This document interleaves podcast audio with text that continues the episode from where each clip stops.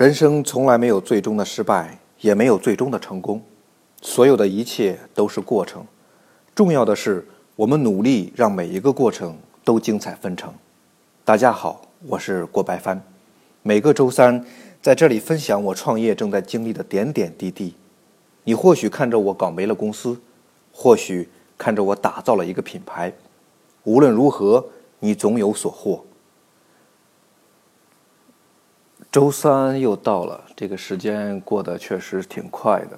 今天基本上算做了一天的美工的工作，好在之前有一些美工的功底吧，虽然说不是很厉害吧，但是一些基本的东西毕竟还是在。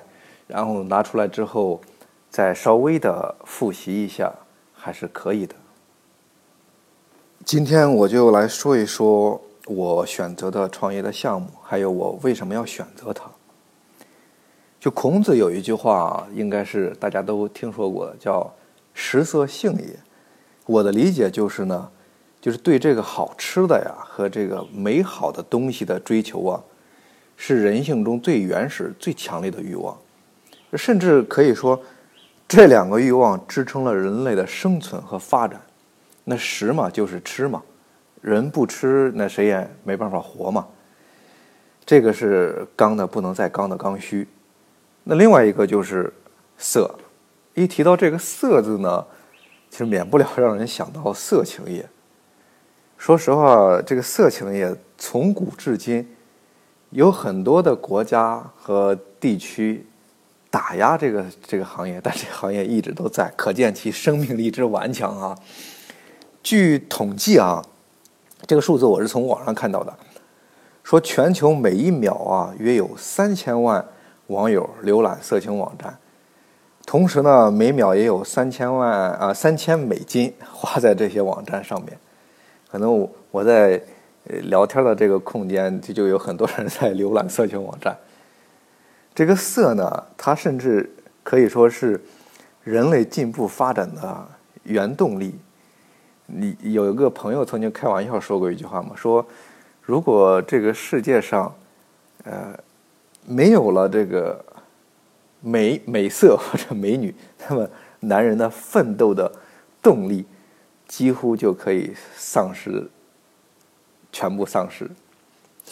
好啊，但是呢，我们如果只把这个孔老夫子所说的色仅仅理解为色情，那咱们这个就太狭隘了。在我的理解中呢，孔子的食色性也中的色，除了这个情色之色，还包括所有的能让你感觉到舒心、感觉到快乐的东西。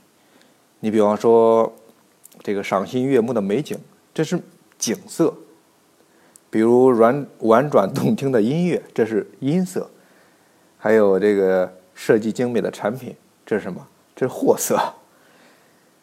有很多人呢，你看花几千万啊，不是花几千万，花几千几万，忍着这个疼痛，在自己的脸上、身上动刀整容，这其实都是为了一个“色”字。所以我要做的这个项目呢，也跟色是有关的，关系到人的姿色。这就是什么呢？就是穿衣的服装，再具体一点，就是内衣内裤。你听了呢，也许有点失望，是吧？呃，说了那么多，下了那么大的决心，创业的项目 竟然如此之传统啊！呃，不是去改变世界，也不是去上天入海的高科技。这个创业啊，也不一定非得是大家呃经常在新闻报道上看到的那些啊。每一个行业呢，都应该有人去做，对吧？也都有人喜欢这个，喜欢那个。那我为什么要选择这个项目呢？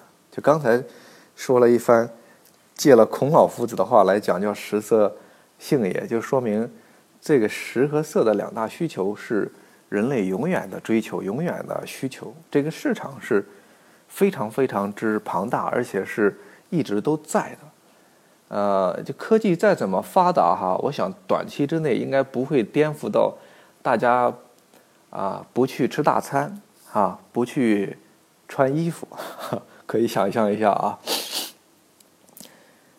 所以说，食色是人不可缺少的需求。那除了这个它是不可缺少的需求之外呢，今天我来斗胆来说说我呢这个行业新人的其他的思考和判断。最近几年大家常常提到一个词儿叫消费升级，从国家层面呢也发出过这样的声音，说现在国内不是没有充足的消费，而是国内缺少。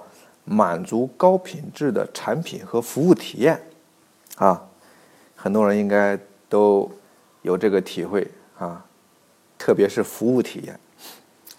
这也是为什么最近这两年人们甚至要漂洋过海的去买马桶盖、电饭煲，也是这个原因呢，才有了这个海外代购，还有海淘这些机会。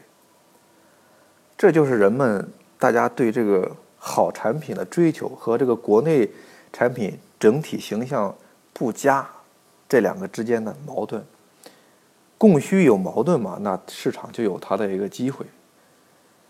大家都说这个消费品的市场呢早已经饱和了，也不错。我个人的理解是，从产品的数量来看，的确是如此的。但是数量，产品的数量虽然说很多。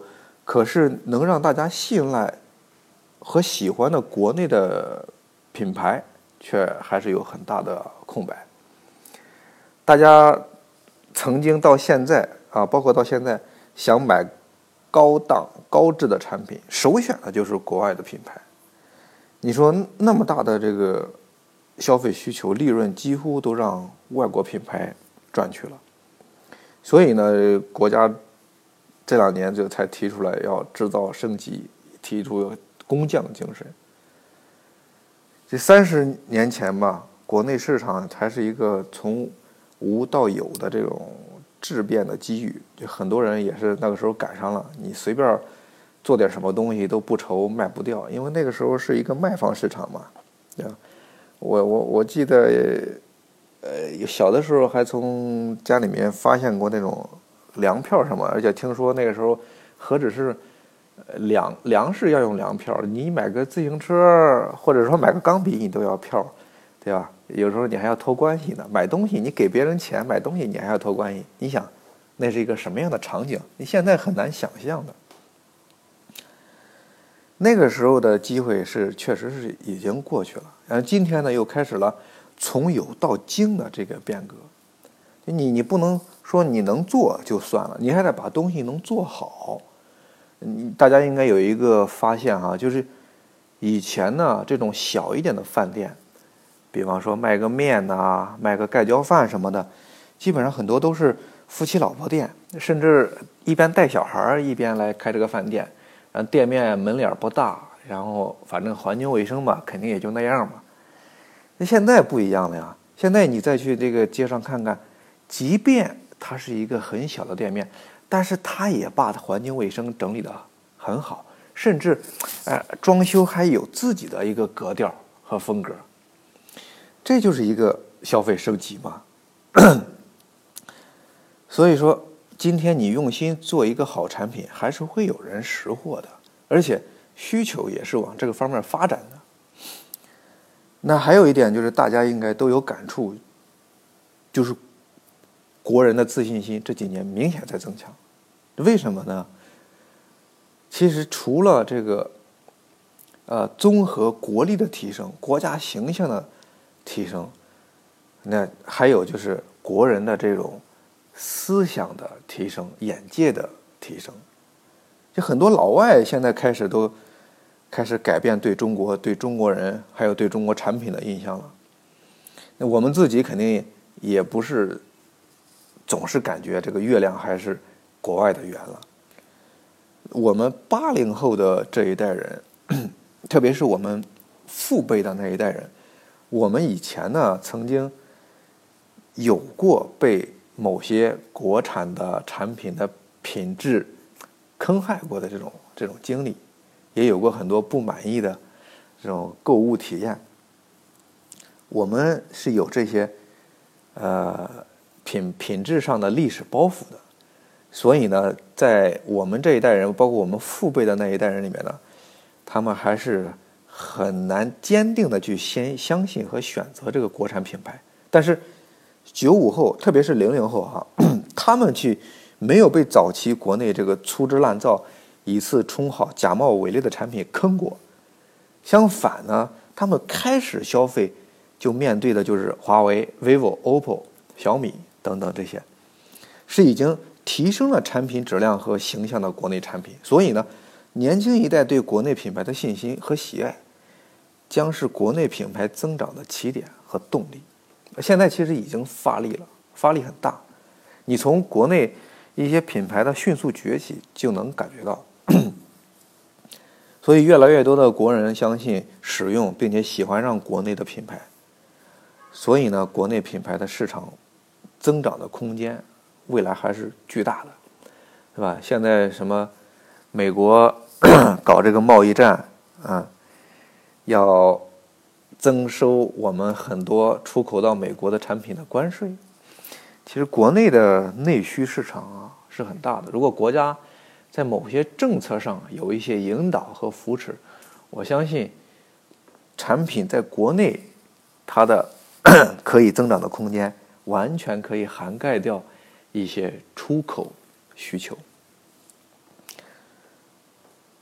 所以，随着国家在国际上的影响力越来越强呢，很多外国人再争着以穿唐装为时尚的这个现象，也不是不可能再出现的。我们回过头看看这个家电行业，因为我之前做的那个公司专门给家电和数码产品做配套的，我们就知道这些国内品牌这些年的市场占有率的变化是很大的。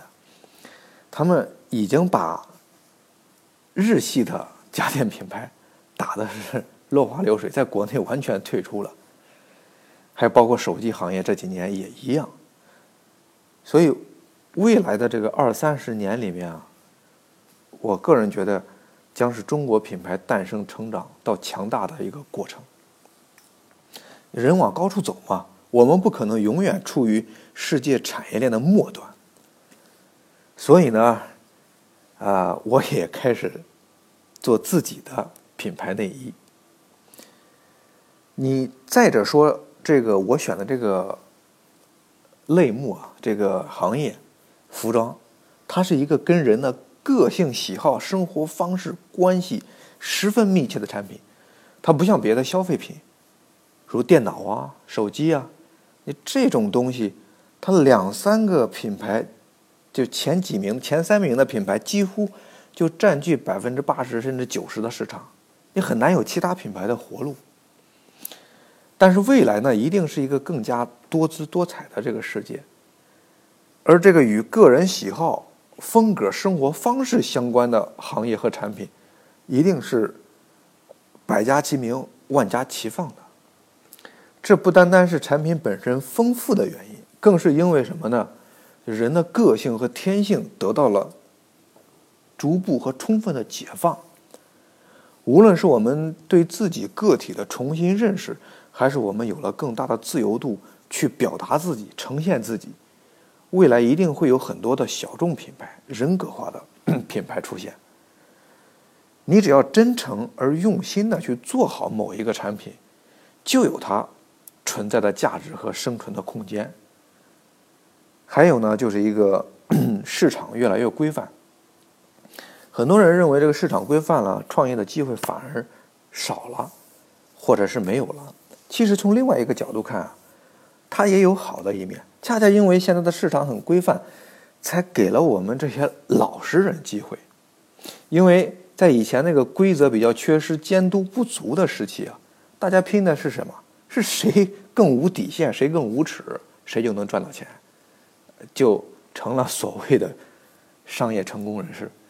而现在的这个法律监管渐渐完善，你再弄虚作假、违法乱纪，那是越来越没有生存的空间了。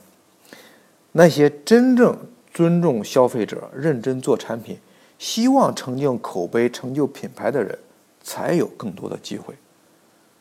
你更重要的是什么呢？就是你再不用担心别人以次充好的用低成本跟你的好东西竞争了，就是不用担心劣币驱逐良币了。你劣币驱逐良币啊，是对这个想做好事情、想做好产品的人的很大的一个打击。市场规范、国家监管到位以后呢，消费者对国内品牌的信心也就慢慢回来了，国内品牌的机会也会多起来了。所以，正像有有人说的那句话一样，现在是好人可以赚钱的时代到来了。我说的这些呢，就仅仅是我自己的观察和一点浅浅的思考，它不一定是对的。但是这个理论的思考的这个东西，你很难有完美的东西，所以我觉得很多东西还是去实践比较好。就比方说之前我想象象我去计划的一些创业的过程要做的过程，其实现在实际实操起来有很多细节是当时无法推演、无法计划到的。那么现在在。一边做的过程中，可以做一些一边的调整，而且这个时候你还会有新的想法，或者说把你原先的想法，因为你有了实践之后，就会更好的去给它弥补不过来，完美起来。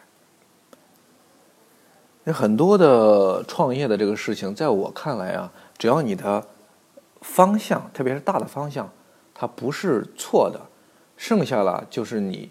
要不断的纠错的一个过程，你方向不错，但是你不代表你做的过程是完全对的。那你在做的过程中，有一些决策，有一些执行可能是错的，但是你得有这个精力和财力，能支撑你还有机会去纠正这些错误。